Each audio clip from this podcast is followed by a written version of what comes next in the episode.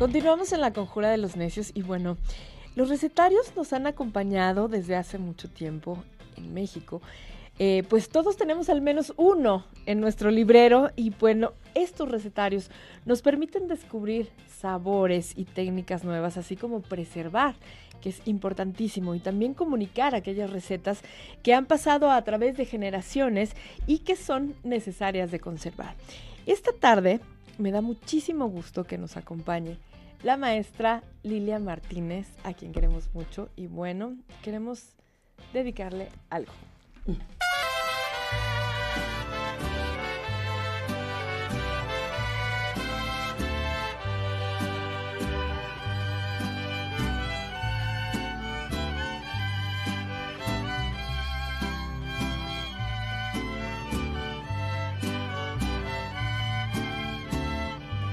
Muchísimas felicidades. Muchas gracias. Hoy, maestra Lilia, ¿qué mejor manera de festejar tu cumpleaños que en la conjura de los necios? Claro. ¿Estás de acuerdo? Y con el público que nos ve y que nos escucha. Sí, qué maravilla. Oye, a ver, eres investigadora. Sí. Eres fotógrafa, eres sí.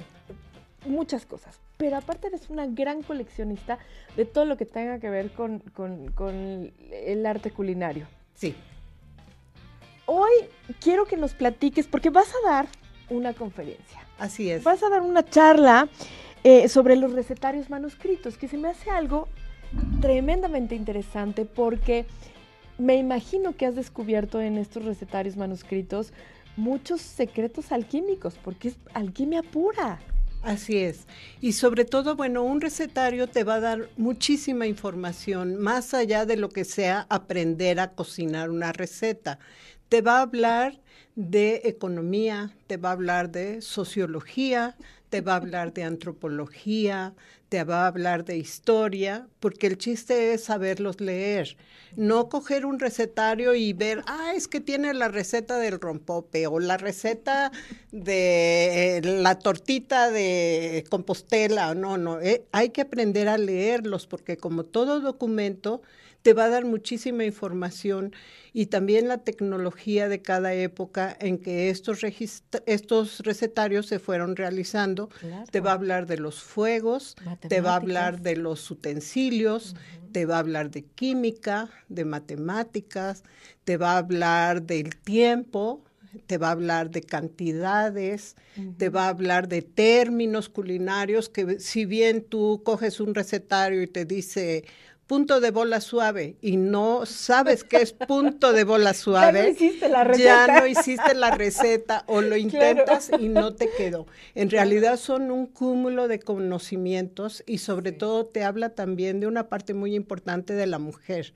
La mujer que sí sabía escribir, la mujer que sabía reproducir las recetas, muchas veces que le habían compartido de manera oral, pero que ella quería guardarlas para que quedaran en la memoria escrita. Por eso son documentos importantes. Te va a hablar también del contenido, que en el caso de un recetario que tú puedes analizar si es un papel hecho especialmente para un recetario, si es una libreta foliada, si son libretas hechas ya por mayoreo que tú comprabas en las papelerías. O cosidas a mano. O cosías a mano. Te va a hablar si las, las mujeres escribían con tinta china, con plumilla y manguillos. Te va a hablar si se escribían con un bolígrafo. o, y te va a hablar de muchísimas cosas y en también realidad. de grandes economistas. Sí. Porque hacían estirar el dinero impresionante. Y sobre todo te va a hablar de temporalidades.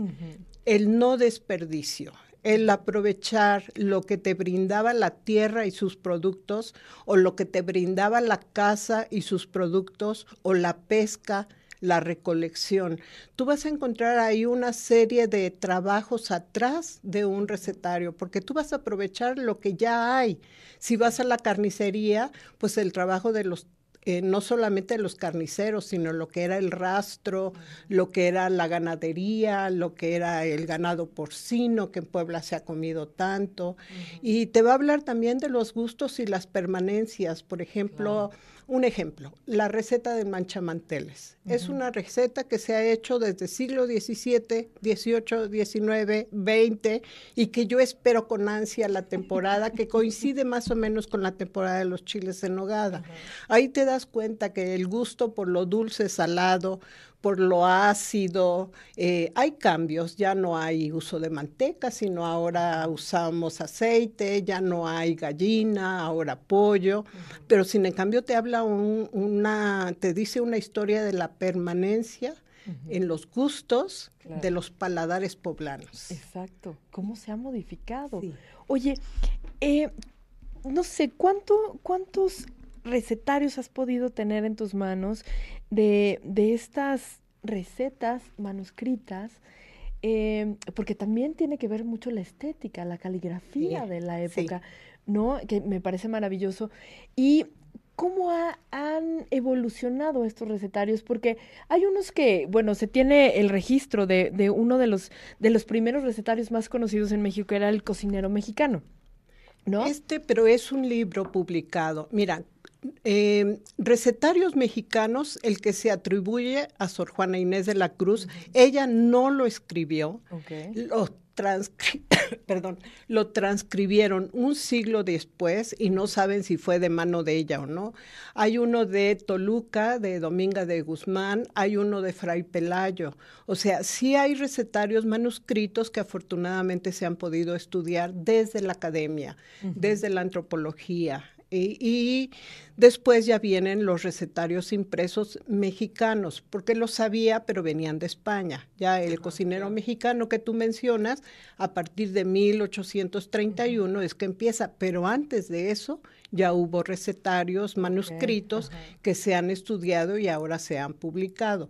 Pero a partir de eh, eh, siglo XIX es cuando tú vas a encontrar la mayoría de los recetarios eh, manuscritos hechos por manos femeninas, aunque sí tengo de, por ejemplo, un fotógrafo que registra fórmulas químicas y fórmulas para hacer este dulce, rompope, pastel. Y es un deleite poder revisar estos documentos. A veces es complejo porque no entiendes la letra, la caligrafía. A veces tiene todas las huellas del tiempo, eh, manchas de grasa, eh, anotaciones que hacían las mujeres como, este sale muy bueno.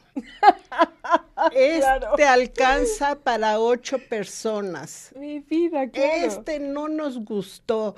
O sea, esas notas personales, o también cuando una mujer en Quecholac, el 18 de noviembre de 1863, está escribiendo su receta del rompope a las 4 de la tarde.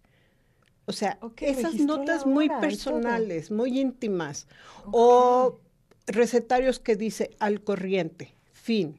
Eh, Adela Castilla, eh, más o menos es octubre de 1944. Eso enriquece mucho el documento porque estás hablando de una persona. Estás hablando de un ser humano, de lo que le inquieta, de lo que le preocupa, de lo que se ocupa, que eso es lo importante. Ahora, un punto importante en los recetarios es que más o menos un promedio de un 30% está hecho para dulcería.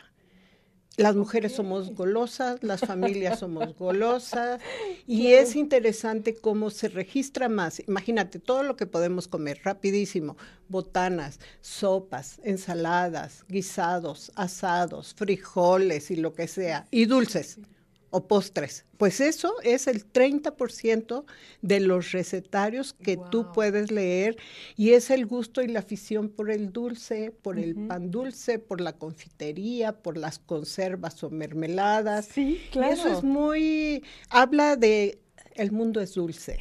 Sí, claro.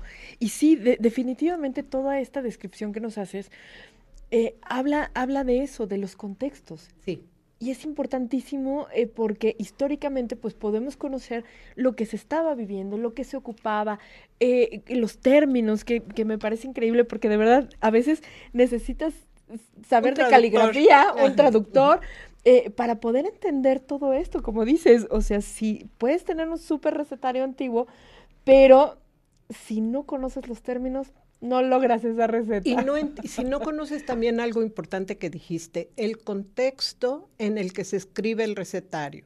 Si hablamos de los dulces, pues te das una idea cuántos ingenios azucareros hubo en la región de Puebla. Claro. Si hablamos de pescado, cuántos lagos y lagunas había donde se, eh, se, pescaba y diario podías comer pescado fresco, no tenían que traerlo de Veracruz o algo, no, no, no, los lagos y lagunas. Si hablas de caza, caza me refiero venado, jabalí, liebre, conejo, estamos hablando de los, de los montes de Chautla, de toda esa zona de la Mixteca donde los hombres iban a cazar y regresaban con los animales para que en la casa se cocinara y no se desperdiciaba nada, porque toda la carne magra pues se ocupaba para ciertos guisados, pero todas las menudencias se aprovechaban en que la moronga, las salchichas, este, el tocino, todo aquello que aparentemente es un desperdicio, no, todo se aprovechaba. Entonces estamos hablando de una alimentación en Puebla de autosuficiencia. Porque este territorio ha dado ingredientes de todo tipo. Muy rico, claro. Ay, maestra Lilia, se nos acabó el tiempo, pero es una probadita de lo mucho que vas a platicar en esta charla. ¿Quieres invitar a nuestro público? Sí, como no, cordialmente invitados. Es en el Archivo General Municipal. Para las personas que no conocen la riqueza que tiene nuestro archivo municipal, es la oportunidad de ir. Es también eh, la oportunidad de ver los libros en vivo y a todo color. Eh, es mañana, eh, mañana, miércoles. Sí, mañana miércoles. Mañana miércoles a las seis de la tarde. La entrada es por el pasaje. O sea, el archivo está en el Palacio Municipal, pero la entrada está por el pasaje. Y ahí pueden ustedes escuchar esta charla, que bueno, proyecto, transparencias con fotografías, con gráficos, con copias de los manuscritos y demás, porque es más interesante, se aprende no, Seguramente, no, va a ser una delicia. Un agasajo. Muchísimas gracias, feliz cumpleaños. Muchas gracias, que los querida. muy feliz y que de verdad qué bueno que viniste a la cultura.